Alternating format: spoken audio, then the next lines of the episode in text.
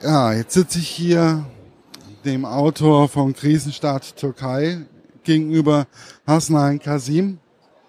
Und ich habe ihn ja schon kennengelernt bei, äh, bei seinem Pakistan-Buch. Und irgendwie hatte ich das Gefühl, wo ich dann den neuen Titel Krisenstaat Türkei gelesen habe, wo der Herr Kasim hinkommt, ähm, ist die Krise nicht weit. Was nicht mit ihm persönlich zu tun hat, sondern wahrscheinlich deswegen, weil mittlerweile einfach auch überall kleine Krisen emporkommen. Was ist das eigentlich für ein Gefühl, ein ähm, Land zu verlassen, wo man bis vor kurzem noch die Gefahr hatte, auf eine äh, Terroristenseite zu kommen? Also ehrlich gesagt habe ich mit der Türkei äh, ein Land erwartet, als ich 2013 dort äh, hingezogen bin aus Pakistan, das sehr viel sicherer ist als Pakistan.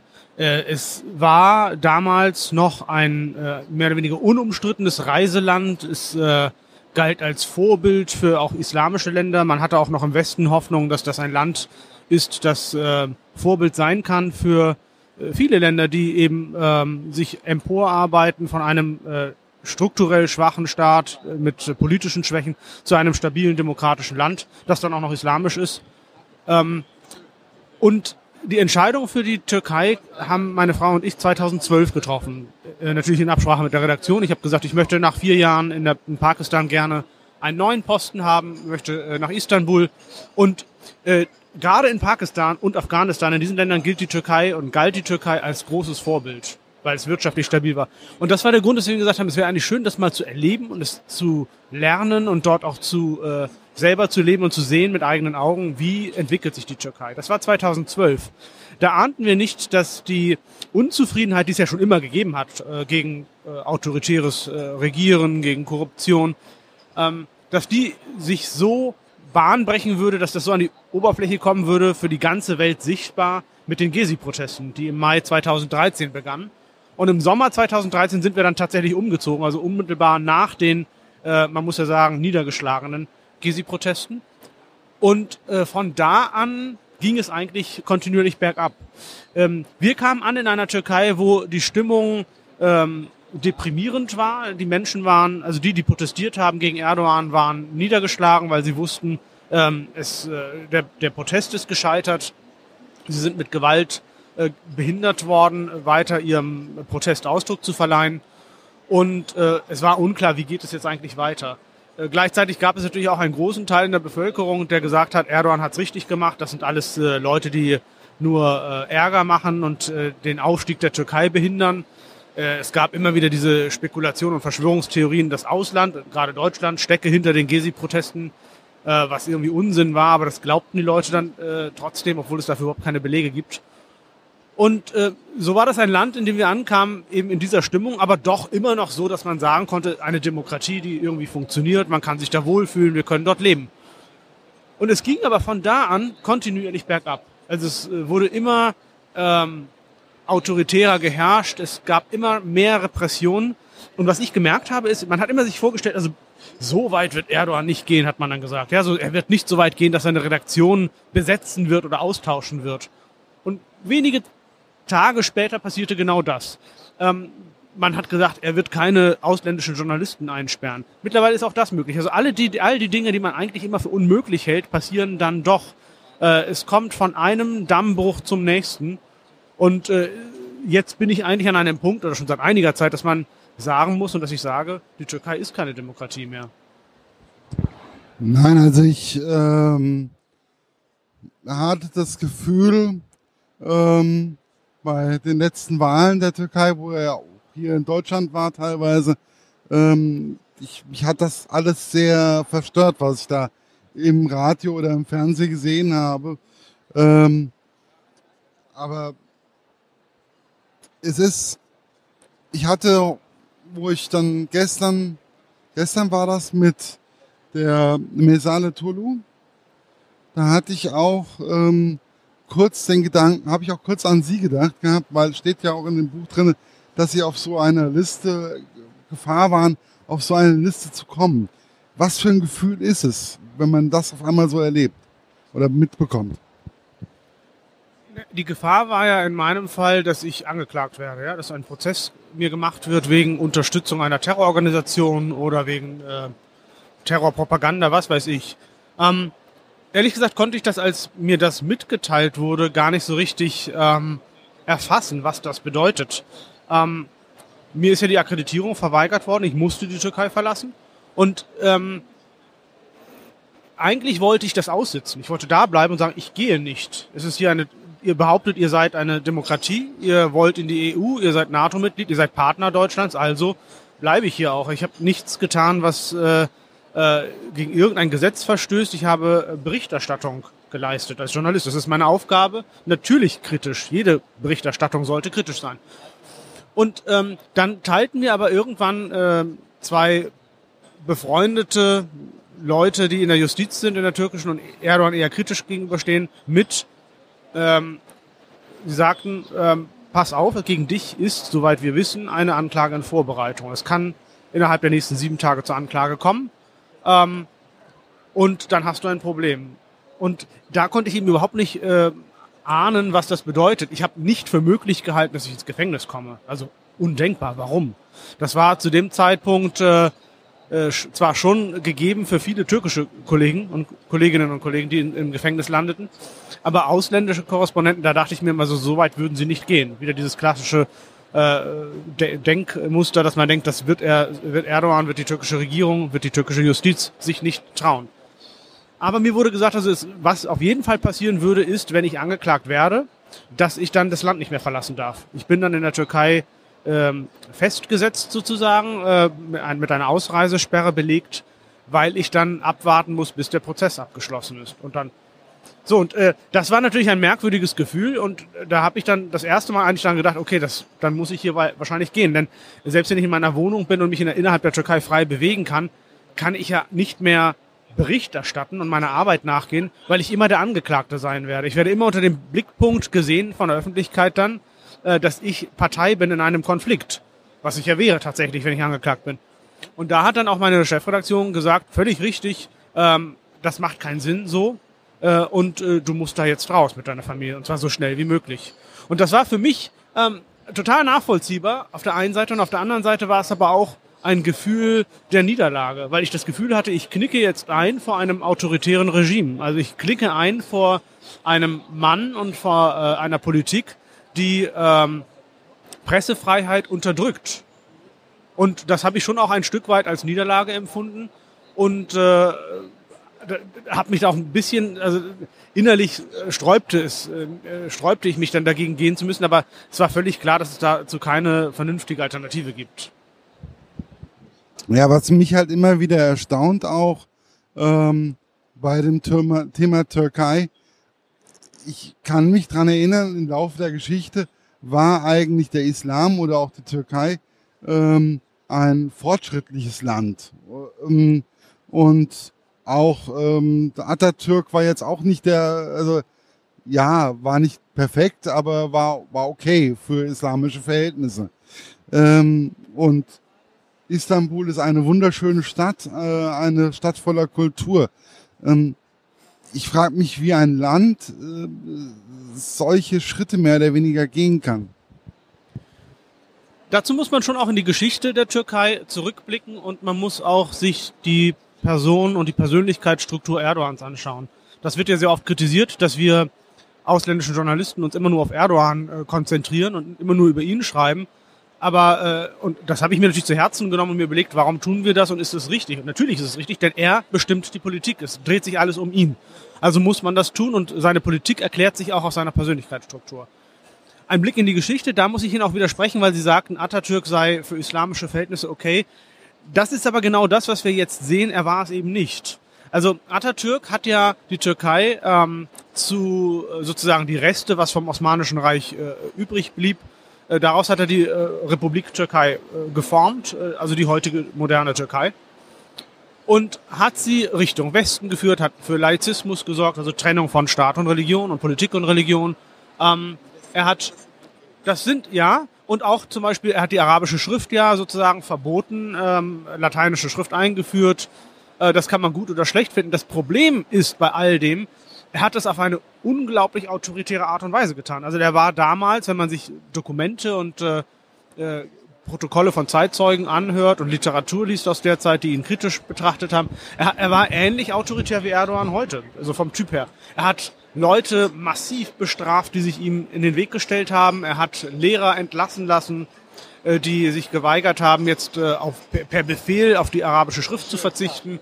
Ähm, er hat im Grunde genommen äh, einen Großteil der Bevölkerung äh, ja ins innere Exil geschickt, nämlich die gläubige Bevölkerung. Er hat also Islam und gläubige Menschen, religiöse Menschen, muslimische Menschen ähm, in eine Ecke gedrängt, als wären das irgendwelche dummen Bauern sozusagen. Ja, und äh, wer modern ist, ist eben nicht religiös. Man kann das so sehen, aber das Problem ist, dass äh, man damit natürlich einen Großteil der Bevölkerung nicht mitnimmt. Und diese Revolution, die es damals gab, oder Modernisierung, die aus heutiger Sicht oft im Westen als positiv gesehen wird, weil eben hin zu uns, hin zum Westen, war eine Revolution, die von oben kam. Er hat einen Großteil der Menschen nicht mitgenommen. Und was ich sehr, sehr faszinierend finde und auch erschreckend, ist, dass dieses Nicht-Mitnehmen, das hat sich jetzt, selbst jetzt, 90 Jahre später nach Gründung der Republik Türkei, das war 1923, ähm, hat sich nicht, äh, also da ist immer noch ein Widerstand bei den Ur-Urenkeln sozusagen. Und ähm, da ist immer noch ein Widerstand gegen dieses, äh, wir sind minderwertig, wenn wir gläubig sind, äh, wir, wenn wir Kopftuch tragen, haben wir keinen Zugang zu staatlichen Jobs, wir dürfen als Frau, wenn wir Kopftuch tragen, nicht an die Universität und so weiter. Das war bis vor kurzem so. Und Erdogan ist derjenige, der gesagt hat, pass auf, das geht so nicht. Die Mehrheit der Frauen beispielsweise trägt das Kopftuch, 70 Prozent ungefähr. Ähm, die Mehrheit ist religiös, also müssen wir diesen Menschen eben auch Teilhabe ermöglichen. Und er hat also sehr viel von dem, was Atatürk ähm, mit, ja, man muss schon sagen, mit Gewalt durchgesetzt hat, rückgängig gemacht und hat einen Nährboden gefunden für seine islamistische Sicht der Dinge, die, ähm, ja, hat einen Nährboden davon gefunden, womit er, wo er eben Erfolg haben konnte. Und das ist der Grund, weswegen die Leute ihn mögen, weil sie sagen, ja, endlich erkennt er an, dass wir sind, was wir sind, nämlich gläubige Muslime, die aber doch, durchaus auch modern sein können. Und Erdogan hat in den ersten Jahren seiner Amtszeit auch gezeigt, dass das ja funktioniert. Also er hat ja, genau, er hat, ja, er war äh, durchaus demokratisch, er hat äh, Reformen vorangebracht, er hat die Türkei hin zur EU äh, geführt, er hat übrigens auch den, äh, das, die, das Gespräch mit den Kurden gesucht. Also auch da gab es im Kurdenkonflikt, der ja jahrelang äh, schwelte und auch, nicht nur schwelte, sondern auch mit äh, ja, Gewalt, ja, eskaliert ist mit Gewalt ausgetragen wurde, mit vielen tausend Toten. Ähm, er war derjenige, der gesagt hat, okay, wir suchen jetzt die Annäherung. Also insofern war das äh, durchaus gut, äh, was er gemacht hat, bis dann irgendwann das kippte und äh, er jetzt sich in eine Richtung entwickelt, wo man sagen muss, okay, das ist weg von der Demokratie. Ja, aber ich fand, also ich fand ihn ja auch am Anfang, muss ich jetzt sagen, ich fand ihn wirklich irgendwo das, was er gemacht hat. Ich habe hab überlegt, wann fährst du mal in Urlaub nach der, in die Türkei, ähm, guckst dir das alles mal an. Ähm, du kannst dich da ja relativ frei bewegen, es ist schönes Wetter, ähm, tolle Kultur. Ähm, das hat mich schon alles sehr interessiert. Und dann auf einmal wurde es ganz, ganz anders. Was ist es eigentlich, ähm, merkt man eigentlich diesen Stimmungsumschwung auch auf den Straßen? Ein Stück weit schon. Also ich muss ja dazu sagen, ich bin ja seit anderthalb Jahren nicht mehr in der Türkei, weil ich, seitdem ich die Türkei verlassen habe, nicht mehr hinreisen kann äh, beziehungsweise immer das Risiko eingehe, festgenommen zu werden bei meiner Einreise. Ähm, und das möchte ich schlicht nicht eingehen. Aber ich habe ja sehr viel Kontakt zu Menschen in der Türkei, spreche mit ihnen, telefoniere mit ihnen regelmäßig und stelle fest, äh, dass die Stimmung schon schlecht ist. Also es gibt natürlich immer noch eine große Anhängerschaft von Erdogan, die das anders sieht. Aber äh, die andere Hälfte sozusagen der Bevölkerung, die ihm gegenüber eher kritisch ist, das äh, ist schon deutlich weniger als die Hälfte, muss man sagen, weil ein Teil der Opposition ja trotzdem sehr Erdogan nah ist. Aber eben diejenigen, die wirklich Erdogan kritisch sind, da merkt man, die sind hoffnungslos. Also viele suchen nach Möglichkeiten, das Land zu verlassen. Man merkt eine bedrückte Stimmung, äh, vor allen Dingen eben in den Städten, wo der Anteil der Erdogan-Kritiker noch groß ist. Also wie in Izmir, ähm, Istanbul auch. Äh, während auf dem Lande und in, auch in Metropolen, die eher Erdogan nah sind, in Anatolien, in, in der Zentraltürkei, da ist die Stimmung eigentlich nicht so schlecht. Also ist es je nachdem, in welcher Gegend man ist oder wie Erdogan nah die Gegend ist, desto ähm, angenehmer wird in Anführungszeichen die Stimmung. Also man merkt schon, dass die Leute, die Erdogan nah sind, dass die das noch in Ordnung finden. Wobei man auch merkt, das ist interessant, dass ähm, auch unter den Erdogan-Anhängern und unter den AKP-Politikern, die ja überhaupt keinen offenen Widerstand leisten und auch keinen offenen Widerspruch leisten gegenüber Erdogan. Also es gibt keine Kritik an Erdogan öffentlich, sondern wenn dann überhaupt nur intern, aber auch da kaum, denn jeder weiß, er ist sofort sein Posten los und wenn er da was sagt man merkt da, dass da doch auch die Unzufriedenheit wächst. Also es gibt schon Leute, die sagen, ähm, ja, Erdogan fährt das Land vielleicht doch gegen die Wand. Also die jetzt sehr genau schauen auf die wirtschaftliche Entwicklung, auf die Wirtschaftszahlen. Ähm, und ja, die Wirtschaft entwickelt sich äh, nicht gut. Es fehlt natürlich an ausländischen Investitionen. Äh, viel ausländisches Geld ist abgeflossen. Auf der anderen Seite ist es aber auch wiederum nicht so schlecht, wie ähm, man befürchten könnte. Also auch wenn man sich beispielsweise die Touristenzahlen anschaut, die sind aus gerade Ländern wie Deutschland und aus anderen europäischen Ländern dramatisch zurückgegangen. Aber dafür sind die Zahlen aus den Golfstaaten, aus arabischen Ländern, aus, ähm, auch aus Ländern wie Indien, das ja nun nicht unbedingt äh, islamisch ist, ähm, sind äh, gestiegen. Und äh, das kompensiert zumindest einen Teil davon ähm, was jetzt wegfällt aus dem Westen. Auch aus Russland der Tourismus. Der, die russischen Touristen stellen einen der größten Gruppen, die in die Türkei reisen. Das war ja eine Zeit lang ähm, sozusagen auf Eis gestellt von Putin persönlich, weil die Türkei ein äh, russisches Kampfflugzeug abgeschossen hat, was angeblich durch, Russ äh, durch türkischen Luftraum geflogen ist, auf dem Weg, auf dem Weg äh, nach Syrien. Das ist bis heute nicht wirklich belegt, aber gut, sie haben das abgeschossen was völlig verrückt war, so zu reagieren, als NATO-Staat jetzt äh, ein russisches Flugzeug einfach so abzuschießen. Ähm, daraufhin kam es jetzt zu einer Eiszeit zwischen Russland und der Türkei. Die wirtschaftlichen Beziehungen wurden gestoppt und äh, alle möglichen Projekte wurden gestoppt zwischen beiden Ländern. Und auch der Tourismus blieb aus. Aber auch da sieht man, ähm, Erdogan und Putin, die sich wohl auf persönlicher Ebene ganz gut verstehen, äh, haben sich da, sie sind sich vom Typus her auch ähnlich, sie haben sich dann verständigt und äh, sozusagen das äh, ähm, ja, bereinigt und sind ähm, und seither äh, kommen die russischen Touristen auch wieder. Also es ist es ist halt momentan, ich habe das Gefühl, ich habe das ungute Gefühl einfach, dass ähm, die Welt etwas im Umbruch ist äh, und dass der Krisenstaat Türkei nicht der letzte Krisenstaat sein wird. Oder sich das aus einer zu pessimistischen Brille? Na, so kann man das schon sehen. Ich meine, es gibt, äh, die Türkei befindet sich selbst in einer ähm, insgesamt sehr instabilen Region. Ähm, wir sehen, dass was beispielsweise die äh, kurdische Bevölkerung angibt, angeht, dass es da Konflikt gibt. Es gibt äh, bei den Kurden im Nordirak äh, die Bestrebungen nach Unabhängigkeit. Äh, Syrien ist ein Land, das seit äh, 2011 im, im, im Kriegszustand ist. Ähm, äh, aber das zieht sich natürlich viel weiter und wir haben in dieser äh, ja, schwierigen Situation einen Präsidenten, einen US-Präsidenten Donald Trump, der es äh, nochmal erschwert. Ähm, in Deutschland haben wir, haben wir ähm, eine Politik, die ja eine Politik des Konsens, die man halt finden muss angesichts der politischen Konstellation. Also das macht macht es auch nicht unbedingt einfacher, aber vielleicht wird das funktionieren. Insgesamt haben wir in Europa einen politischen Rechtsruck in verschiedenen Ländern.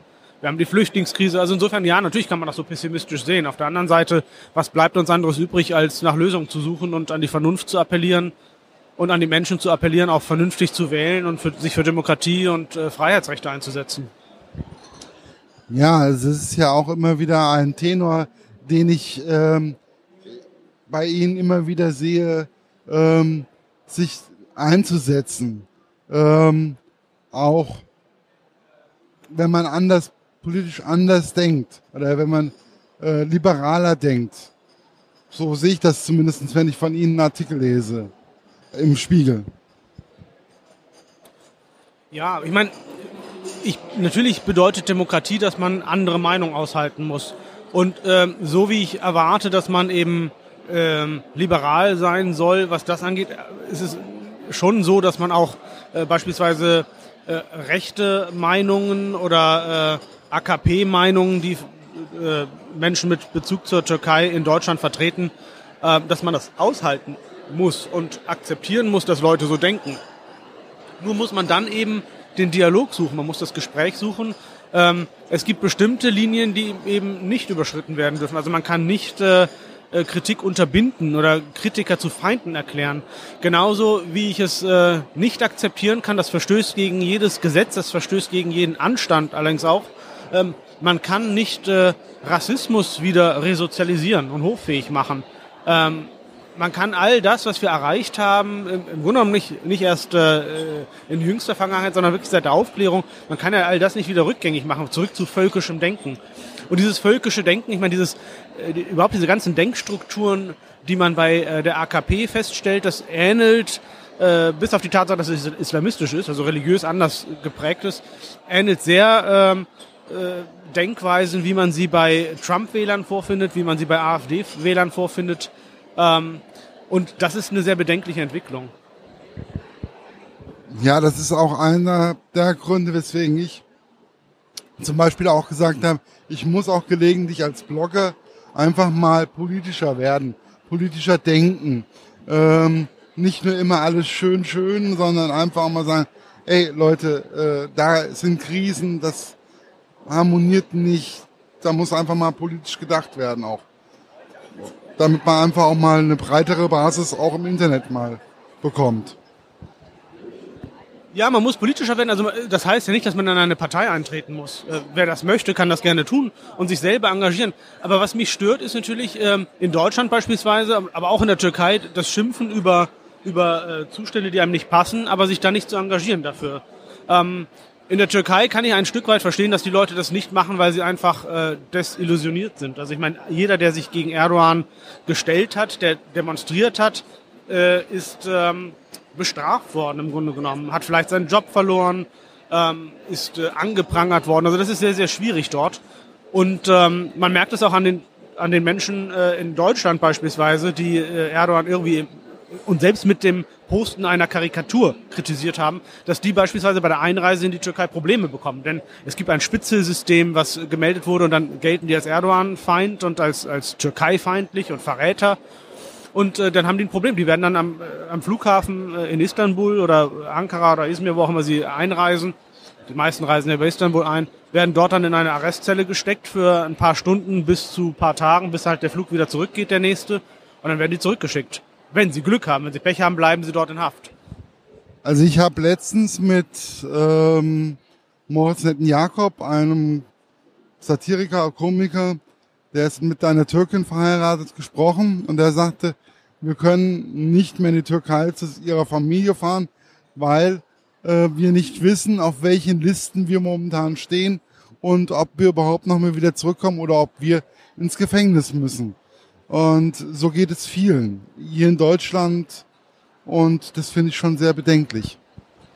Es sind äh, regelrechte Dramen, die sich da abspielen und äh, vieles davon bekommen wir gar nicht mit. Es sind so viele also so viele Familien, die zerrissen sind. Zum einen sind sie politisch zerrissen. Es gibt ja auch in vielen Familien Leute, die, äh, die dann tatsächlich äh, Erdogan gut finden und dann wiederum Leute, die äh, kritisch sind. Und da gibt's dann äh, teilweise wirklich äh, heftige Familienstreitereien. Ähm, aber es gibt eben auch viele Familien, die äh, oder Menschen, die nicht mehr in die Türkei reisen können, obwohl sie von dort stammen, obwohl sie Vorfahren dort haben. Die können ihre Verwandten nicht mehr besuchen. Die können, äh, wenn manche haben, viele haben da eine Wohnung oder ein Haus können dort nicht mehr hin. Ähm, nehmen Sie das äh, sehr prominentes Beispiel ist natürlich der äh, Journalistenkollege Can Dündar, der jetzt in Deutschland im Exil lebt. Seine Frau ist in der Türkei. Ihr ist der Pass abgenommen worden. Da fragt man sich, warum wird dieser Frau der Pass abgenommen? Warum wird sie bestraft? Sie ist schlicht die Frau von Can Dündar, aber was hat sie getan? Nichts. Auch Can Dündar hat nichts getan, außer dass er berichtet hat und äh, Dinge aufgedeckt hat, die äh, wichtig sind, dass sie an die Öffentlichkeit kommen. Aber was kann seine Frau dafür? Jetzt wird die ganze Familie bestraft, ja. Und er ist, also in Deutschland kann sie nicht sehen. Die haben sich über ein Jahr nicht mehr gesehen. Ähm, der Sohn lebt in London. Immerhin, die können sich, Sohn und äh, Vater können sich sehen. Und das ist jetzt ein prominentes Beispiel. Aber solche Fälle ähm, in der Art, dass man nicht mehr zurück kann in die Türkei, davon gibt es viele. Ja, also ich finde, es ist ein schwieriges Thema, ein Thema, welches sich immer weiter entwickelt. Und ich denke, wir sollten einfach darauf aufpassen, was passiert und auch mit Leuten, auch mit Türken oder so, einfach mal das Gespräch suchen. Auch hier in Deutschland. Absolut. Also das ist das Wichtige, dass man das Gespräch suchen muss, ähm, dass man auch den Streit suchen muss. Ja, also dass man diesen Streit nicht scheuen sollte und nicht scheuen darf, weil ähm, wir nicht hinnehmen dürfen, äh, was da passiert. So wie man den Streit auch in Deutschland suchen muss mit Leuten, die äh, rassistisch, offen rassistisch äh, denken und äh, formulieren. Man muss diesen Streit suchen.